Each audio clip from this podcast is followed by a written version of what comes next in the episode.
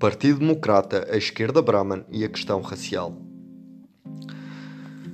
Passemos agora a uma questão particularmente importante e complexa.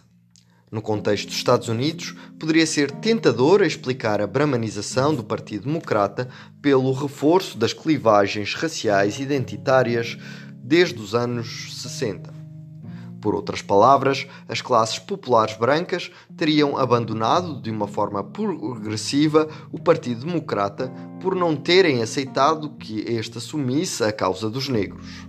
Segundo esta teoria, seria no fim de contas quase impossível para as classes populares brancas e negras figurarem de uma forma duradoura na mesma coligação política nos Estados Unidos. O Partido Democrata foi abertamente racista e segregacionista. Contudo, a partir do momento em que deixou de ser contra os negros, era quase inevitável que perdesse as classes populares brancas atraídas pelo Partido Republicano, que não podia fazer outra coisa para além de conquistar o espaço racista deixado vago pelos democratas. Esta teoria parece-me excessivamente determinista e, no final, uh, pouco convincente. O problema não é apenas esta hipótese basear-se numa visão essencialista e estática do racismo das classes populares. Como já referimos no caso da França, não é mais natural ou eterno do que o das classes médias, dos trabalhadores independentes ou das elites. O que torna esta teoria pouco convincente é também e, sobretudo, o facto de não permitir explicar o conjunto dos factos observados. Para começar, se é incontestável que as questões raciais desempenharam um papel essencial na fuga de uma parte dos eleitores brancos solistas do Partido Democrata a partir de 1963-1964, o ponto importante é que a inversão da clivagem educativa, observada desde os anos 50-60, é um fenómeno que pode ser encontrado a nível de todos os Estados Unidos, tanto no Norte como no Sul. Trata-se também de uma evolução que decorre de uma forma contínua e gradual desde os anos de 1950, 60 até os anos 2000, 2020. Parece difícil explicar uma evolução tão longa e estrutural, evocando a mudança de posicionamento do Partido Democrata, que se fez de uma maneira muito rápida e cujos efeitos sobre o voto dos negros, das minorias e o voto branco foram, aliás, imediatos. Por fim, e sobretudo, o ponto essencial é que esta inversão da clivagem educativa também se encontra em França, com uma amplitude e uma periodização quase idênticas à dos Estados Unidos.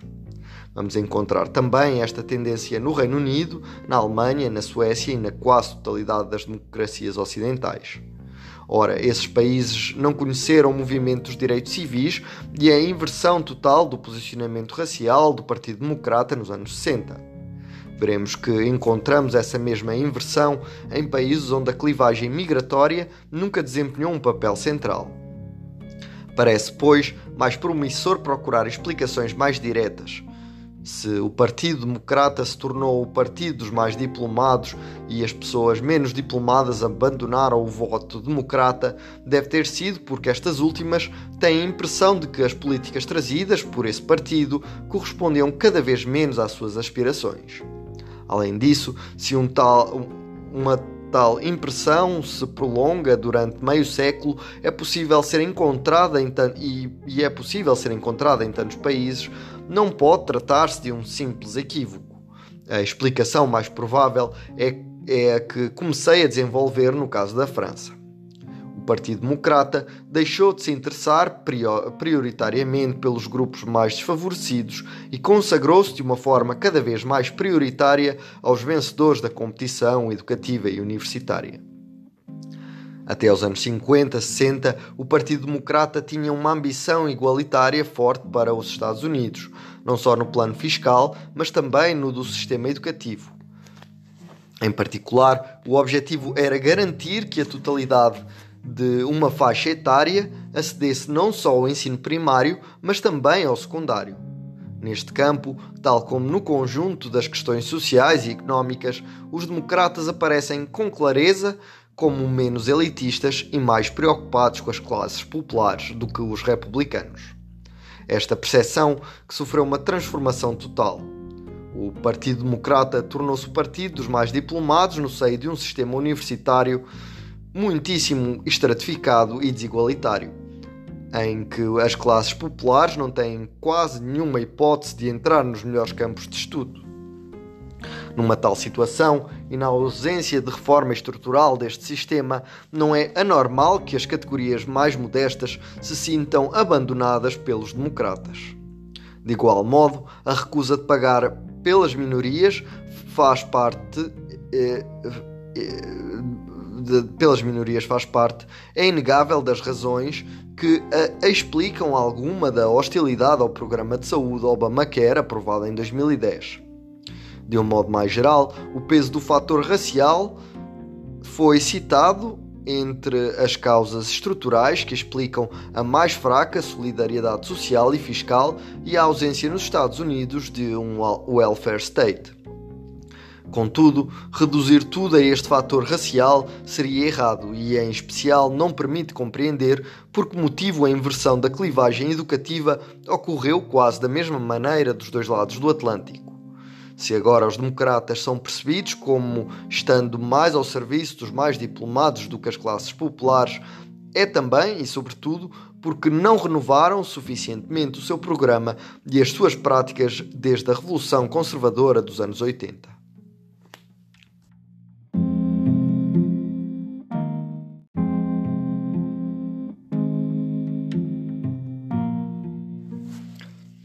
Oportunidades perdidas e bifurcações inacabadas.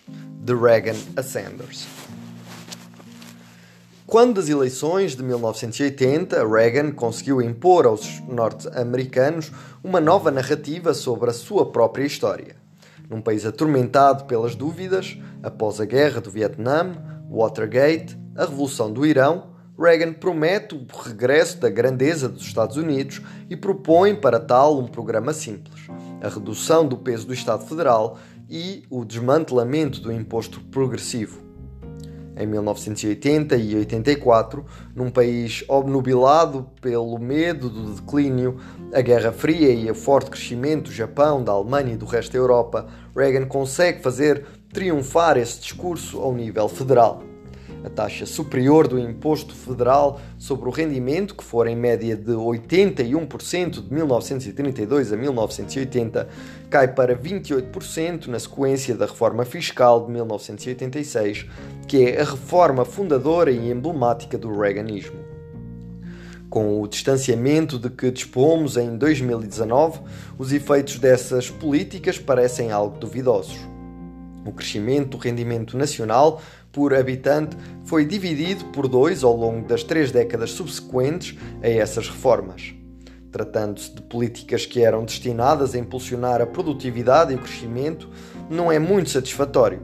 Por outro lado, as desigualdades explodiram de tal ponto que os 50% dos rendimentos mais baixos não conheceram qualquer crescimento desde o início dos anos 80, o que é totalmente inédito na história dos Estados Unidos e bastante pouco comum no caso de um país em tempo de paz.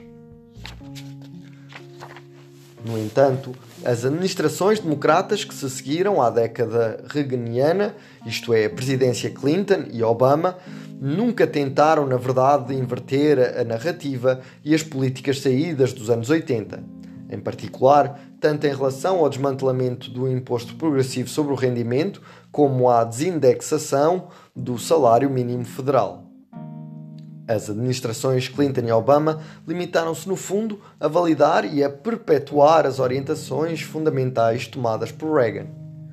Podemos pensar, todavia, que esta aceitação do novo rumo fiscal e social se explica em parte pelas transformações do eleitorado democrata e por uma escolha política e estratégica que visa apoiar-se cada vez mais nesse novo eleitorado muito diplomado e podia encontrar vantagens nesta nova jogada política pouco distributiva.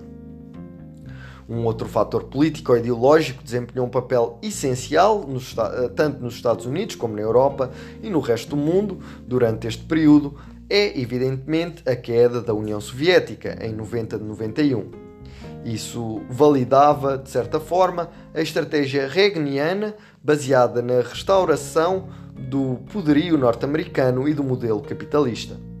A derrocada do contramodelo comunista deu talvez um poderoso contributo para o aparecimento, a partir do início dos anos 90, de uma nova fé e, por vezes, sem limite na autorregulação do sistema de mercado e de propriedade privada. Seria errado, todavia, reler essas trajetórias de uma forma determinista. As lógicas intelectuais e ideológicas de longo termo são importantes, mas existem também múltiplos pontos de bifurcação que teriam podido dar origem a trajetórias diferentes. Vários acontecimentos e evoluções recentes sugerem que a fase aberta com a, eleição de Reagan de 1980 está agora prestes a ser fechada. Por um lado, a crise financeira de 2008 mostrou os excessos da desregulação. Por outro, a tomada de consciência crescente a partir do final de 2000 e início do ano 2010 da dimensão assumida pela, pela alta das desigualdades e a estagnação dos baixos rendimentos desde os anos 80 trouxe consigo uma reavaliação gradual do ponto de viragem reaganiano. Esses fatores contribuíram para reorientar os debates políticos e económicos nos Estados Unidos, como mostra, por exemplo, o duelo muito renhido entre Hillary Clinton e Bernie Sanders, quando das primárias democratas de 2016. É demasiado cedo para dizer o que resultará dessas evoluções. No entanto, parece-me bastante importante considerar que a inversão total da clivagem educativa não poderá ser eclipsada num dia e insistir na importância da reforma do sistema educativo. Não podemos deixar de constatar que o Partido Democrata se tornou o partido dos mais diplomados no seio de um sistema hiperestratificado e desigualitário. Ora, as administrações democratas nunca tentaram, na verdade, alterar este estado de coisas. Nem sequer dizer como contrariariam e iriam enfrentá-lo caso tivessem uma maioria para tal. Uma situação desse tipo só pode contribuir para criar um clima de desconfiança considerável entre as classes populares e as elites democratas hiperdiplomadas, tendo as primeiras sempre a impressão de já não viverem no mesmo mundo que as segundas. Foi sobre este sentimento de desprezo social de tipo brahmaniano que Trump surfou para afirmar a sua popularidade, sem, no entanto, propor outras soluções tangíveis. A resposta exige uma alteração fundamental dos procedimentos de administração das universidades privadas e públicas e a implementação de regras comuns que permitam aumentar realmente as possibilidades de acesso dos diferentes grupos. De um modo geral, na ausência de medidas fortes e compreensíveis, temos dificuldade em ver o que poderia permitir uma verdadeira remobilização do eleitorado popular que sempre foi relativamente fraca nos Estados Unidos.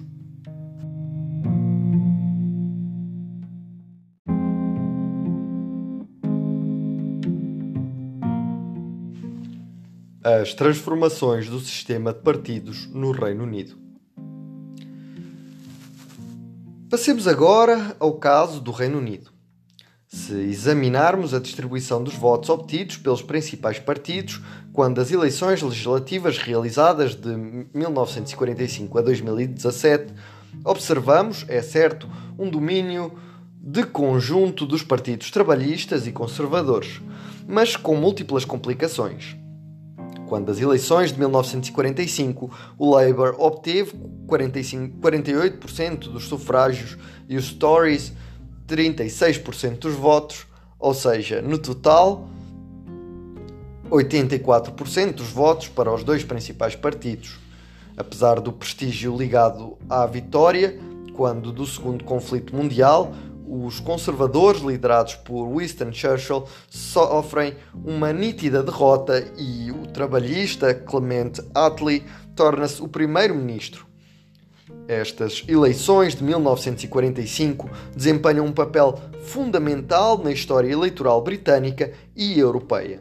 Com efeito, trata-se da primeira vez em que os trabalhistas, sozinhos, obtêm a maioria dos assentos nos comuns, o que lhes permite aceder ao governo e aplicar o seu programa com, entre outras medidas, a implementação do National Health Service, o NHS, e de um sistema ambicioso de segurança social e um aumento importante da progressividade fiscal sobre os mais elevados rendimentos e sucessões. Estas eleições também marcam a alteração total do bipartidarismo britânico, que ao longo de todo o século XVIII e do século XIX se baseara no confronto entre os Tories, conservadores, e os Whigs, que mudaram oficialmente o nome para liberais a partir de 1859 pouco mais de 30 anos depois do People's Budget, que permitira aos Whigs levarem a melhor sobre a Câmara dos Lordes em 1909-1911, os trabalhistas chegam ao poder em 1945 e substituem definitivamente os liberais como principal partido de alternância aos conservadores, após várias décadas de competição encarniçada. O país que fora o mais aristocrático até o início do século XX, aquele onde o antigo esquema trifuncional e a lógica proprietarista haviam ficado em simbiose, torna-se também aquele em que chega ao poder um partido que se quer autenticamente popular. Daí em diante, os liberais nunca mais conseguirão recuperar o seu papel. Vamos concentrar-nos aqui na evolução da estrutura dos votos a favor dos dois principais partidos, trabalhistas e conservador, excluindo os outros. O primeiro resultado é que o Partido Trabalhista também se tornou o partido dos diplomados ao longo do último meio século.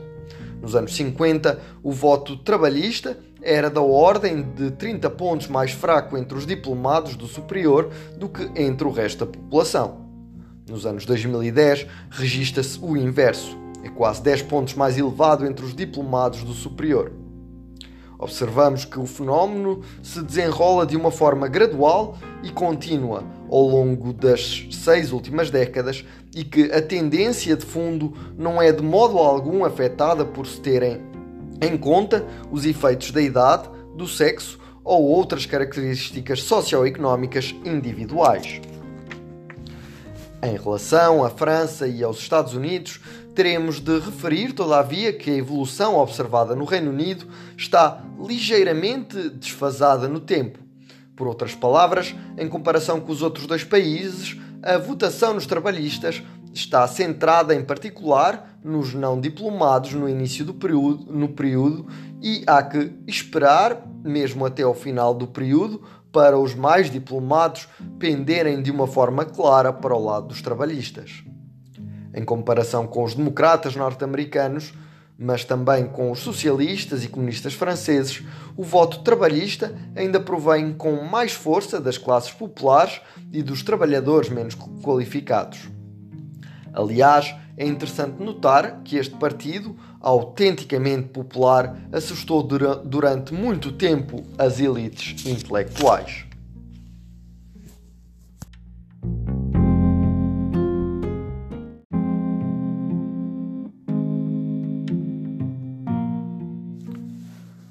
Da esquerda Brahman e da direita mercantil no Reino Unido. Com algum atraso em relação às evoluções similares observadas em França e nos Estados Unidos, o Partido Trabalhista também se tornou, à sua maneira, uma esquerda Brahman, obtendo os seus melhores resultados entre os diplomados. Examinemos agora a evolução das clivagens eleitorais em relação ao nível de rendimento. No decurso do, do período de 50 a 80, observamos uma clivagem muito marcada em função do rendimento no Reino Unido. Os decis mais baixos votam em força no Partido Trabalhista, mas esta propensão para votar nos trabalhistas apresenta uma baixa regular com o decil de rendimento e os decis mais elevados votam de uma forma maciça nos conservadores. Isto assume uma nitidez especial, por exemplo, quando as eleições de 1969, em que se assiste à vitória de Margaret Thatcher com as baixas de impostos para os rendimentos mais altos e com numa base que se apoia em medidas anti-sindicatos. De acordo com os dados disponíveis, menos de 20% dos eleitores do decil superior votaram nos trabalhistas em 1979 e em 1983 e cerca de 25% em 1955-70, ou seja, em todos os casos, em redor de 75 a 80% dos votos nos conservadores para os eleitores mais ricos. Esta comparação com França, a clivagem em relação ao rendimento é historicamente mais vincada no Reino Unido. No Reino Unido, o setor agrícola é independente do, e independente foi reduzido a quase nada muito mais cedo do que em França, e a mão de obra é maciçamente assalariada, o que tem como consequência uma clivagem classista mais marcada, sobretudo em termos de rendimento. Isso contribui também para explicar por que razão a clivagem educativa é menos vincada em termos históricos e se inverteu com maior rapidez em França do que no Reino Unido. Os independentes constituem um grupo importante e relativamente pouco diplomado que nunca votou em força na esquerda. No que se refere aos efeitos do rendimento, observamos também uma evolução temporal bastante nítida no Reino Unido a partir dos anos de 1980 a 1990, do mesmo modo que em França e nos Estados Unidos. Em particular, os rendimentos mais elevados votam com mais força no New Labour de Tony Blair entre 1997 e 2005 do que votavam nos trabalhistas no passado. Isso pode parecer lógico na medida em que o New Labour também atrai cada vez mais diplomados do superior e em que as suas políticas fiscais são relativamente favoráveis aos altos rendimentos.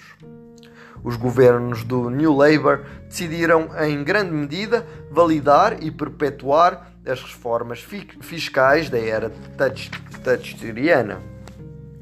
Ao contrário dos governos conservadores de Thatcher e Major, os governos trabalhistas de Blair e Brown consagraram, no entanto, mais recursos públicos ao investimento no sistema educativo, mas também decidiram um forte aumento das propinas de matrícula na universidade. Mal chegaram ao poder, o que não é de modo algum favorável aos alunos oriundos de categorias modestas. No final, esses políticos marcam uma forma eh, marcam uma forma de aproximação entre a esquerda, esquerda Brahman e a direita mercantil no Reino Unido. A mudança de liderança no Partido Trabalhista vai contribuir, no entanto, para alterar os dados. Quando as eleições legislativas de 2015 e 2017, verifica-se que os eleitores de rendimentos mais elevados tendem a regressar em força para o lado dos conservadores, de modo que o fosso entre o efeito do diploma e o efeito rendimento tende a alargar-se. Isso pode ser explicado de diversas formas, sem que os dados disponíveis permitam decidir. Antes de mais, as políticas defendidas pelos trabalhistas sofreram uma evolução sensível desde a eleição de Corbyn para a chefia do partido em 2015. Os trabalhistas encaram medidas fiscais mais redistributivas e, de um modo mais geral, uma viragem à esquerda que pode ter atemorizado os eleitores mais abastados. Pelo contrário, a nova plataforma trabalhista compreende, uh, uh, uh, compreende elementos que podem ter, efeito, ter, ter feito regressar eleitores oriundos das categorias de rendimentos mais modestos. Trata-se em particular de medidas favoráveis aos sindicatos e que dão mais poder aos representantes dos assalariados, com a implementação de uma partilha dos direitos de voto entre assalariados e acionistas nos conselhos de administração, de uma forma comparável à cogestão germânica e nórdica, algo que nunca foi feito no Reino Unido. Por fim, os trabalhistas defendem agora a gratuidade total do ensino superior como existe na Alemanha e na Suécia, o que constitui uma mudança completa de perspectiva em relação aos aumentos das propinas de inscrição postos em vigor pelo New Labour em 1997 e 2010. É preciso ter em conta também o efeito do referendo sobre o Brexit realizado em 2016. Nas eleições legislativas de 2017, embora a posição pessoal de Corbyn pudesse parecer ambígua ou desprovida de entusiasmo suficiente, a posição oficial do Partido Trabalhista, quando do referendo, foi apelar ao voto no Remain.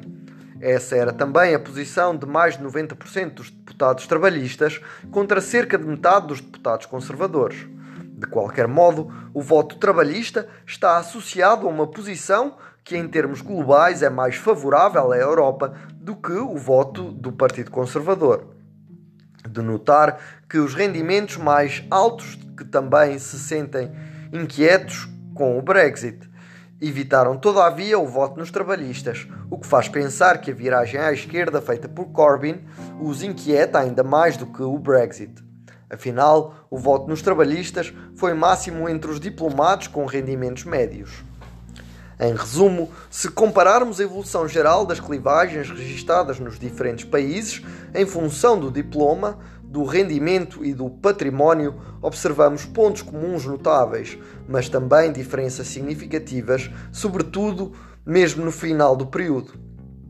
No Reino Unido, a diferença entre o efeito do diploma e o rendimento e do património tende a aumentar em 2015-2017.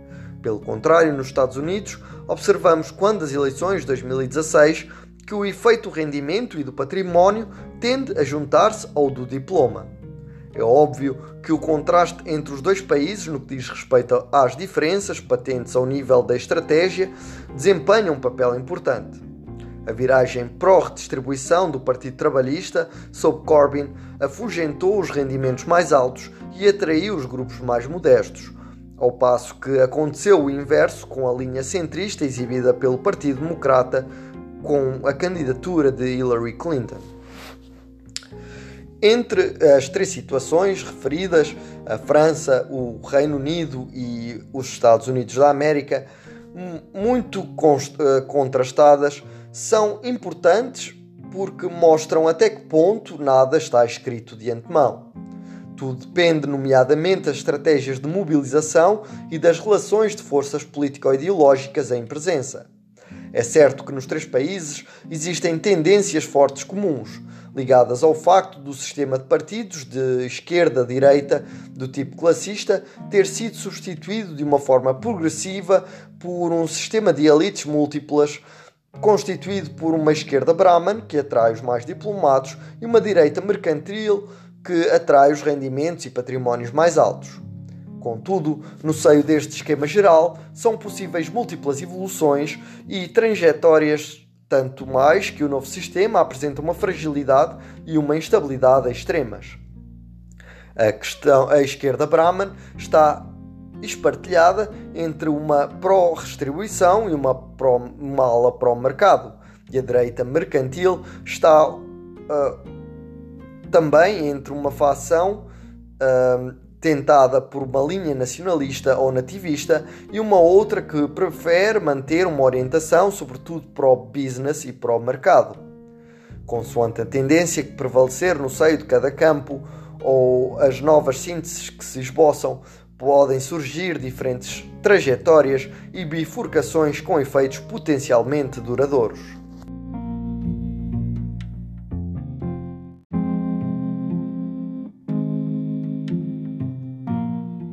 A escalada das clivagens identitárias no Reino Unido pós-colonial. Passemos agora à questão das clivagens identitárias no Reino Unido. À primeira vista, os dados de que dispomos e as realidades que eles nos permitem ver são relativamente próximos do caso francês. Comecemos pelos dados referentes às religiões declaradas pelos eleitores que se encontram disponíveis em todos os inquéritos pós-eleitorais realizados no Reino Unido desde os anos 50 e permitem acompanhar a evolução das clivagens eleitorais em função da religião desde as eleições de 1955 até às de 2017. Verificamos, antes de mais, que o Reino Unido, tal como a França, era um, em grande medida monorreligioso e monoétnico até aos anos 60-70. Quando das eleições legislativas de 64, 96% do eleitorado declarava-se como fazendo parte das diferentes confissões cristãs. 3 como não tendo qualquer religião e restava apenas 1% para todas as outras religiões em conjunto. A proporção de pessoas que se declara, declaram sem religião vai todavia crescer de uma forma espetacular a partir do final dos anos 60-70, passando de 3% a 48% em 2017. A progressão ainda mais rápida do que em França, onde a proporção de eleitores sem religião passa de 6 em 67 para 36 em 2017. É sobretudo muito mais forte do que nos Estados Unidos.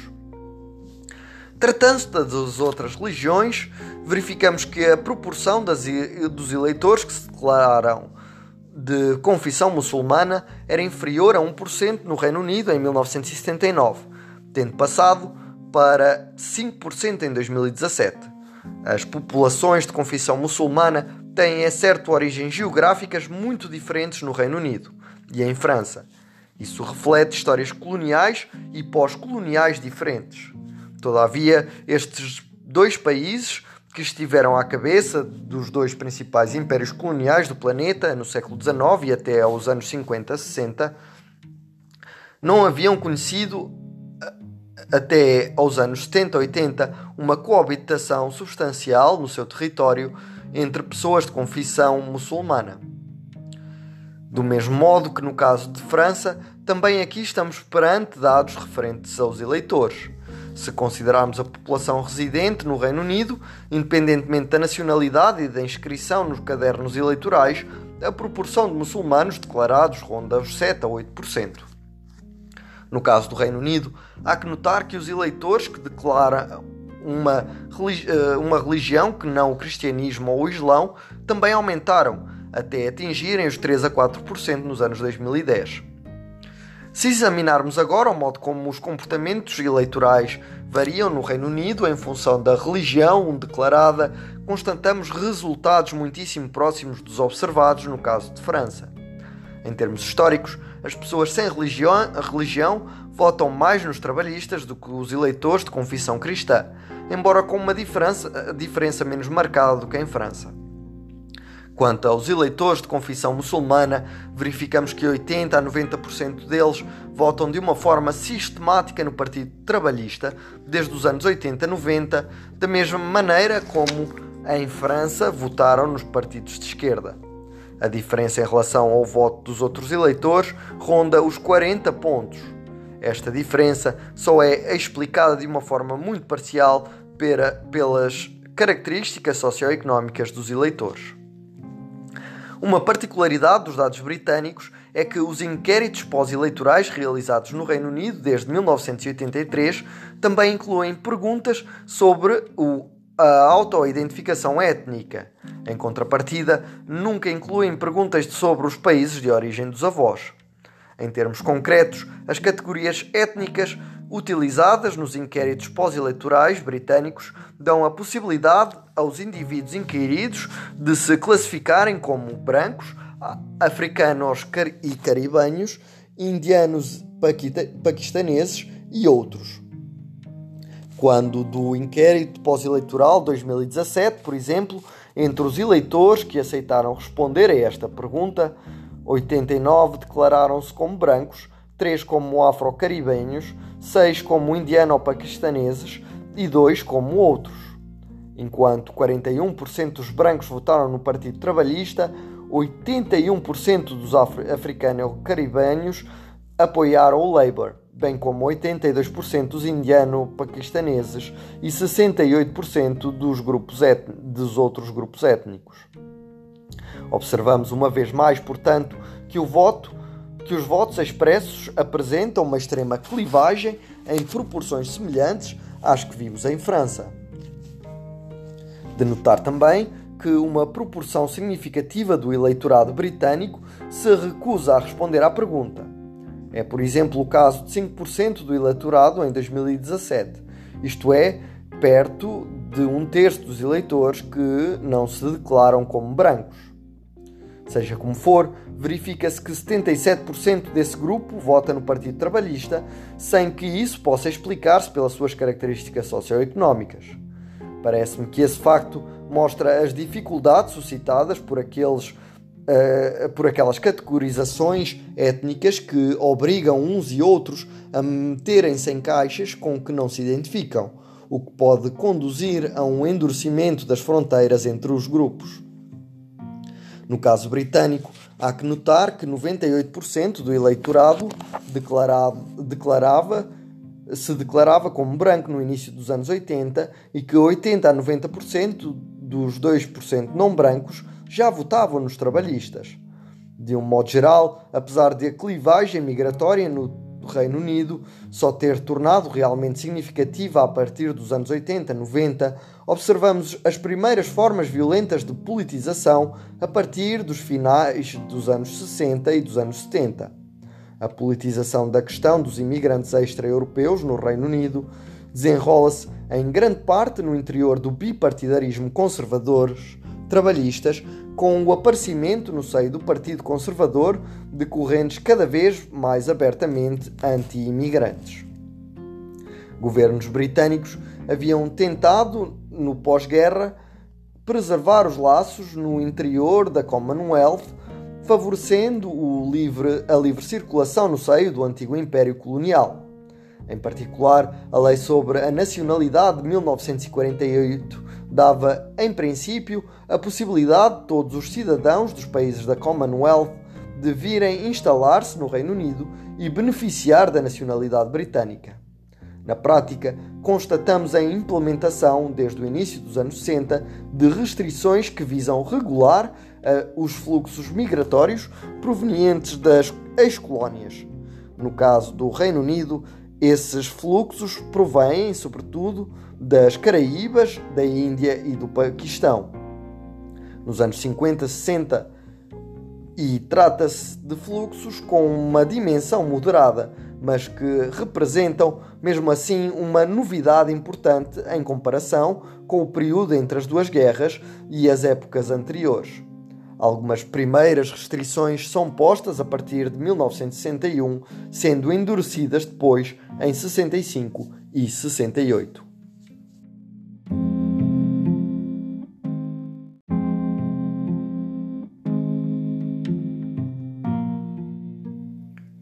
A politização da imigração no Reino Unido, de Powell ao UKIP. Politização da questão dos imigrantes extra-europeus assume um novo rumo em 1968, com as diatribes do deputado conservador Enoch Powell. Nos discursos muito retomados e difundidos, Powell anuncia que rios de sangue vão correr pelo Reino Unido se os fluxos migratórios continuarem evoca os tumultos raciais nos, uh, nos Estados Unidos e inquieta-se por o seu país vir a conhecer a mesma sorte se se continuar por essa via. Tal como a exploração da clivagem social e identitária foi nos Estados Unidos um dos elementos de estratégia republicana que conduziu ao êxito eleitoral de Nixon em 68 e 72 e de Reagan em 80, a utilização da clivagem migratória e identitária fez parte da estratégia de mobilização que conduziu à vitória de Margaret Thatcher no Reino Unido. As perguntas feitas no inquérito pós-eleitoral de 1979 sobre as, as, relações raciais no país expressam, aliás, de uma forma muitíssimo clara a percepção que os eleitores têm da politização da questão. Quase 70% dos eleitores conservadores inquiridos consideram que só o fim da imigração pode permitir melhorar as relações sociais. Durante os anos de 1980 e 90, as esperanças dos eleitores trabalhistas em políticas sociais e económicas que permitissem conciliar harmonia social e abertura à imigração vão ser submetidas a uma rude prova. Margaret Thatcher, que endurecera o tom quanto à imigração, vai lançar-se nos cortes nos orçamentos sociais e ao mesmo tempo que fecha um pouco mais a fronteira. O New Labour, no poder em 1997, retomará em parte esta herança dupla. A partir do início dos anos 2010, a politização da imigração assume uma nova imagem e desloca-se em parte para a questão europeia. A crise financeira de 2008 aumentou um pouco por todo lado na Europa os ressentimentos e as frustrações e as frustrações. Em França, a Frente Nacional, que atingira o seu ponto mais baixo nas eleições de 2007, tem uma ascensão em flecha na, nas eleições de 2012 e 2017.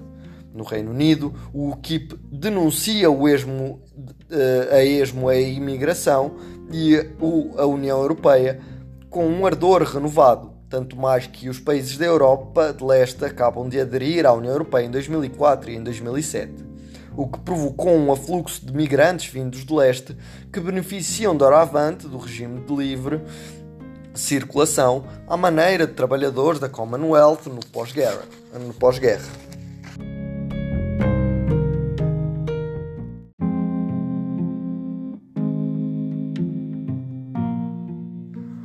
O divórcio europeu e as classes populares. O Partido Conservador achou então útil lançar o país num movimento de saída da União Europeia, algo que é, é certo, respondia em parte à pressão crescente exercida por uma porção dos Tories e do eleitorado. O resultado obtido pelo UKIP fora 2% quando as legislativas de 2005 saltou para 13% nas legislativas de 2015 e Entretanto, conseguiu um, uma avançada espetacular quando as eleições europeias de 2014 e chega em massa ao Parlamento Europeu. Tendo em conta o modo de escrutínio aplicado nas legislativas britânicas, a pressão continua, todavia, a, a ser limitada o UKIP obtém apenas um único assento em Westminster nas eleições de 2015, mas para garantir a sua reeleição contra os trabalhistas, o primeiro-ministro David Cameron decide fazer aprovar na plataforma do seu partido, tendo em vista as eleições, a promessa de um referendo sobre a saída da União Europeia. Após a vitória eleitoral, organiza por conseguinte o referido referendo. Cameron anuncia que obteve da parte dos outros Estados-membros as concessões que desejava. Satisfeito com os resultados obtidos pelo fim, uh, obtidos, apela por fim ao voto no Remain. Pouco convencidos, 52% dos eleitores votam no Leave. Foi assim que entre 2016 e 2019 o Reino Unido e a União Europeia entraram em intermináveis negociações para a adoção de novos tratados que visam organizar as relações futuras entre o continente e as ilhas britânicas.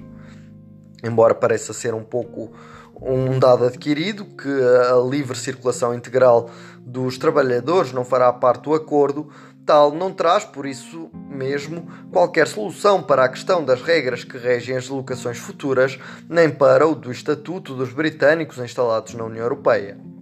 Quanto à livre circulação dos bens, serviços e capitais, trata-se de saber em que medida o Reino Unido deverá aplicar as regulamentações europeias e explicar assim as suas, os seus próprios acordos com o resto do mundo. A dificuldade provém do facto de essas complicações terem sido ignoradas em grande medida quando dos debates referendários. A natureza exata do acordo previsto em caso de vitória do LIVE não fora precisada, o mesmo acontecendo com o acordo que justificava o Remain. É impossível neste estádio prever a evolução das relações entre o Reino Unido e a União Europeia, tal como, aliás, as transformações decorrentes dos tratados que regem o funcionamento interno da União Europeia. De um modo geral, seria demasiado fácil contentarmos-nos com estigmatizar as estratégias políticas oportunistas e inconsequentes que conduziram ao Brexit ou o pretenso nacionalismo dos eleitores britânicos.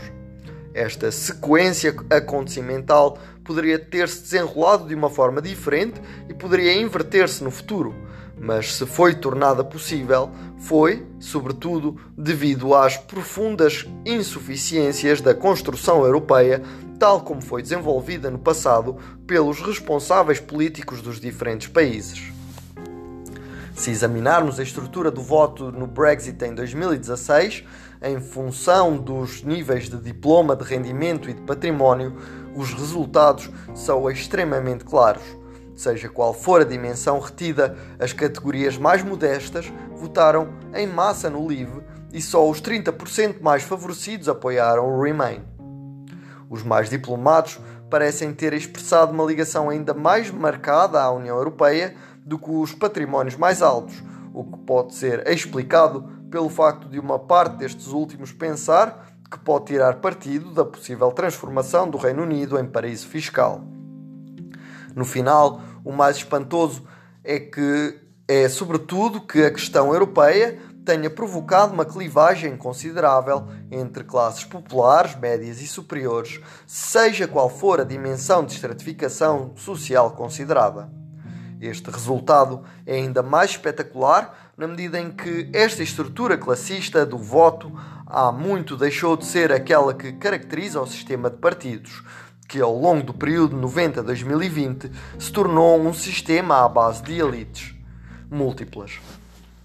Este resultado muitíssimo clivado, socialmente observado, quando o referendo britânico de 2016 é ainda mais surpreendente porque observamos o mesmo perfil exato de votação quando dos referendos franceses de 92 e 2005 sobre a Europa. Por outras palavras, a várias décadas de distância em países europeus diferentes, observamos um divórcio completo entre as classes populares e a construção europeia. Tanto no Reino Unido como em França, a aposta europeia tornou-se, ao longo do período 90-2020, o tema que federa de, de um lado as elites cultas e financeiras da esquerda Brahman e da direita mercantil, e do outro as categorias modestas e médias.